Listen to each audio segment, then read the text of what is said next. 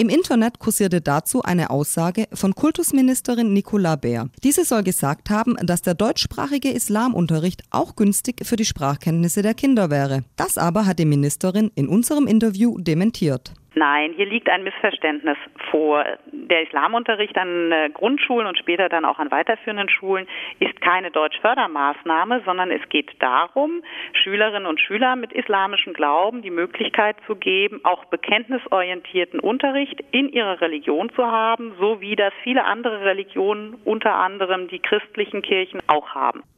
Pfarrer Konrad Hahn, Beauftragter für Islamfragen der evangelischen Kirchengemeinde Kassel, erinnert in diesem Zusammenhang an die allgemeingültigen Qualitätskriterien für den Unterricht. Das ist ein ordentliches Lehrfach, wenn eine Religionsgemeinschaft zur Verfügung steht. Und es gibt Qualitätskriterien, die jeder Unterricht, aber die wir auch im Religionsunterricht erfüllen müssen. Und natürlich betrifft das auch die Sprache. Man kann nicht davon ausgehen, dass man sagt, es würde kein Wert auf die Sprache gelegt.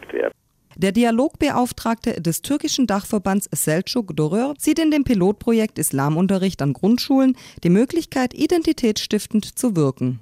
Die Deutschkenntnisse hängen meines Erachtens auch mit der Frage der Beheimatung in der Schule zusammen. Aus diesem Grunde sehe ich da einen wichtigen Schritt auch in Bezug auf die Sprache, weil es eine Frage der Identität ist. Und aus diesem Grunde glaube ich, dass äh, die deutsche Sprache auch dadurch äh, gestärkt werden kann. Die Sprache bedeutet insofern auch ein Stück weit Identifikation. Wie der Islamunterricht an deutschen Grundschulen dann in der Realität wirklich aussieht, das werden die Erfahrungen ab August 2013 zeigen.